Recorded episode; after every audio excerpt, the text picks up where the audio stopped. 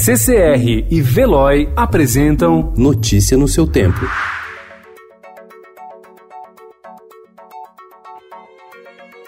Olá, seja muito bem-vindo. Hoje é segunda-feira, dia 2 de março de 2020. Eu sou Adriana Simino, ao meu lado Gustavo Toledo. E estes são os principais destaques do jornal O Estado de São Paulo.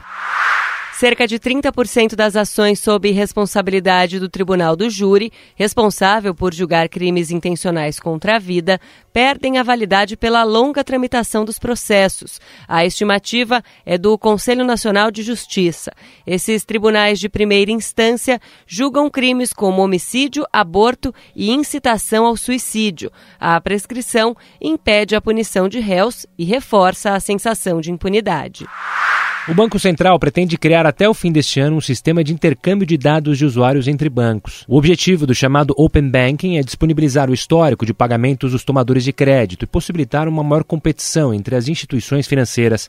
Mas o plano já causa atritos entre pequenas e grandes instituições e corre o risco de acabar inviabilizado.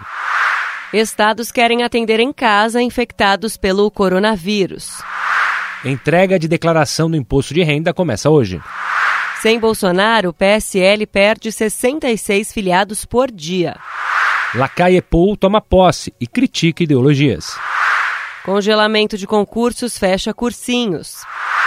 Israel faz terceira eleição em menos de um ano. Skatista líder do ranking mundial de street, Pamela Rosa, bota fé nas meninas do Brasil em Tóquio. Argentino Jorge Sampaoli é o novo técnico do Atlético Mineiro.